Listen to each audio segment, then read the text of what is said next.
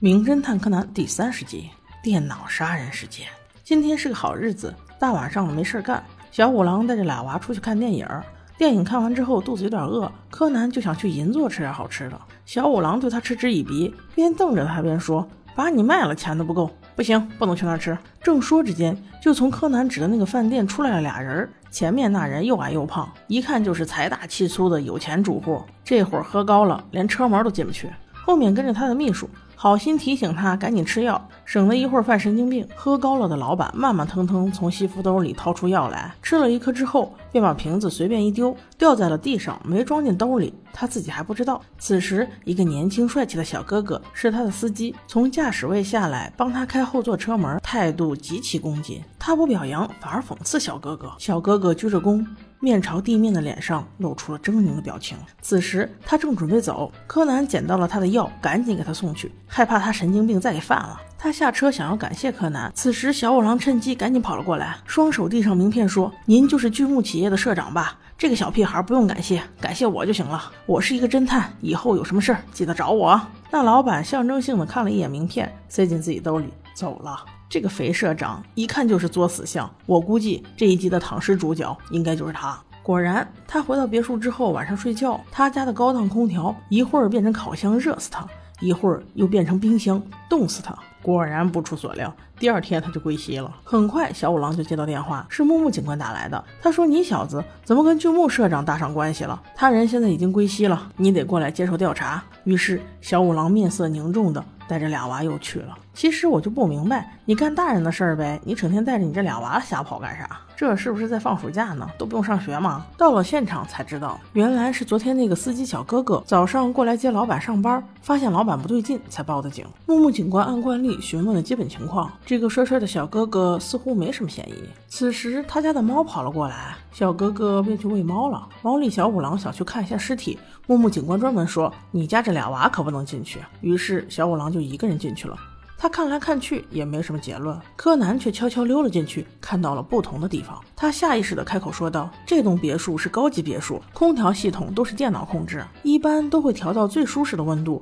那社长为什么身体这么多汗？这些汗竟然到现在都没有干，难道不奇怪吗？”木木警官和小五郎听到此话之后，竟无动于衷，把他赶了出去。你说担不担心？东京再没了柯南，岂不成了犯罪者的天堂？柯南被赶了出来，没有办法，他只能在这栋大别墅里面转转悠悠，看看能不能找到别的线索。没想到，真的被他发现了些端倪。昨天才插的花，竟像干尸一样，一点水分都没有。桌上摆着的巧克力糖果，像是融化了又凝固起来的样子。柯南若有所思，他又去找了那个秘书，问他：“你们社长是不是特别喜欢那个帅帅的小哥哥？要不他那么年轻，怎么会给社长当司机呢？”那个秘书却说：“你想的正相反。”我们社长是特别讨厌他，才让他当司机的。原来一年前，那个帅哥哥是他们公司的一名程序设计师，就是因为觉得自己有点能耐，所以辞职不干之后，自己开了公司。哪知他们社长是个小心眼儿，觉得这个帅帅小哥哥背叛了他，于是各种打压，让他的公司迅速倒闭。小哥哥走投无路，这就回来求社长，就是让自己当司机也要回来干活。那个肥社长为了满足自己扭曲的心灵。竟然答应了，从此以后总是对他恶语相加，极尽讽刺。但是小哥哥竟像没有听见一样，毫不在意。柯南听了这些，想去找帅哥哥仔细问一下情况。司机帅哥哥却说：“我们公司本来运营的好好的，要不是有人从中阻挠，我们就不会倒闭，我的朋友也不会死。”柯南故意问道：“那个阻挠的人是你们社长吗？”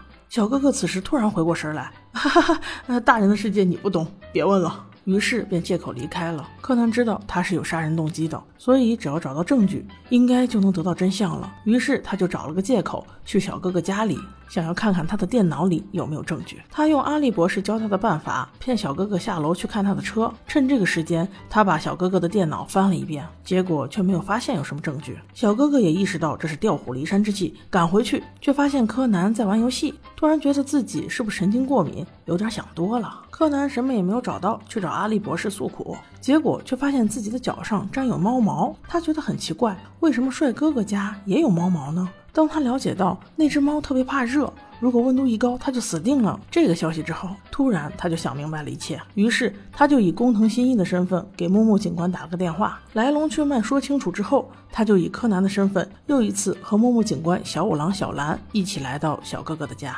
木木警官没有废话，直接开门见山的问小哥哥：“你为什么把阿斯朗，就是那只猫，带回你的家？”小哥哥竟然一口否决了。我没有啊，我没有把猫带回我家。那柯南就找到了各种家里有猫的证据，怼得小哥哥哑口无言。木木警官便直接说道：“你肯定是喜欢那只猫，不想让那只猫在当天晚上因为温度过高而死吧？”这句话几乎成了压垮小哥哥的最后一根稻草。帅哥哥慢慢走到旁边的置物架上，拿出了他做的那个电脑程序。没错。就是这个程序，它可以控制空调，先让温度急剧升高，然后突然下降。像他们社长那种心脏根本就受不了，必然死亡。同样，叫阿斯朗那只长毛猫也受不了，所以他竟然为了救一只猫露出了破绽。其实，在我看来，他只要承认那只猫就是来过就好了嘛，只要销毁他做的那个电脑软件，不就再也没有证据了？他把老板家的猫带回来玩一晚上，这又不犯法。况且猫的主人是他老板的女儿，人家都出去旅游了，他把猫带走照顾更是合情合理。所以这一集在这里，我觉得有一些逻辑 bug。亲爱的，你们有什么想法吗？之后帅帅的小哥哥就跟着木木警官走了，看着好可惜呀。好了，我们下集见。